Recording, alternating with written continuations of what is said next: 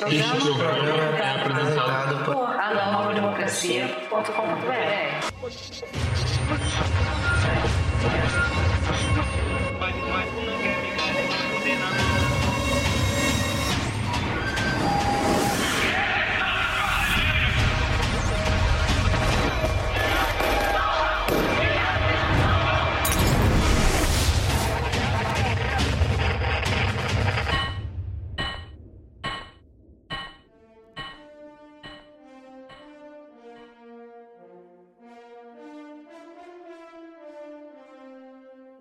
o lançamento do Plano Safra 2023-2024 de Luiz Inácio, que cederá ao latifúndio mais de 364 bilhões de reais, sendo 26% a mais do que o plano anterior de Bolsonaro, foi bem nos termos e ao gosto da Frente Parlamentar da Agropecuária, a famigerada bancada ruralista. Não bastasse, o Pelegão, no dia anterior, deu declarações convergindo com a criminalização da luta pela terra, ao afirmar em sua live que não se deve mais ocupar terras porque seu governo fará um levantamento das terras improdutivas e resolverá o problema.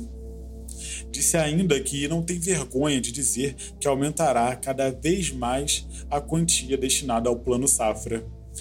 Quanto à nova promessa, a de realizar a reforma agrária, desde o escritório, ela não resiste ao simples raciocínio lógico. Ora, se assim o PT quisesse e se fosse assim tão fácil, já teria sido feita.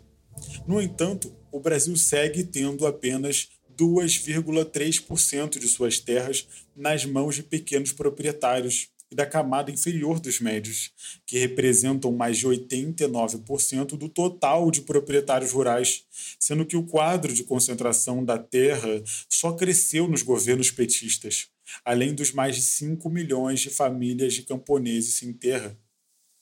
A promessa de Luiz Inácio é mais uma história para boi dormir.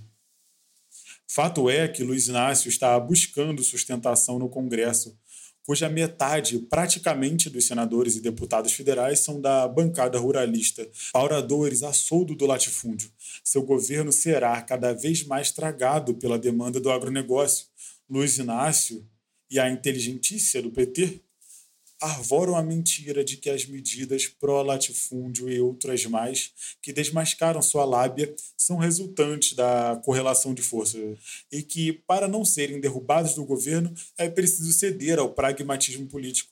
Fazem isso para manter mobilizada sua base nos movimentos que aceitam serviles de peões no tabuleiro do jogo de poder reacionário.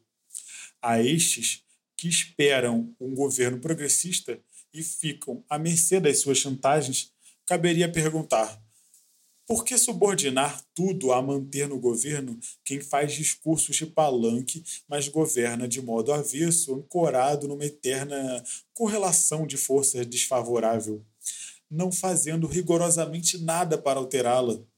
Ora, se é assim, porque as centrais sindicais, nas mãos do oportunismo, não convocaram a luta às bases durante a aprovação da reforma da Previdência de Bolsonaro, que enterrou o direito à aposentadoria no país para enorme parcela das massas trabalhadoras. Porque nada fazem para mobilizar as massas em função de alterar a tal correlação de forças, sendo que as massas têm demonstrado sua revolta tantas vezes indo às ruas contra os desmandos da reação. Ora, não fizeram porque não querem, porque temem que as massas mobilizadas tomem o caminho revolucionário, atropelando-os de vez com a reação todos juntos. Por isso, sua toada é apenas uma retórica diversionista. Não está claro que esta é a melhor maneira, em época de crise, de manter imóveis e calados oprimidos? A inelegibilidade de Bolsonaro, sendo certa por um lado e as investigações sobre o 8 de janeiro por outro, não alterarão a tal correlação de forças. Primeiro, porque o fenômeno da extrema-direita independe de Bolsonaro, o qual é apenas uma expressão.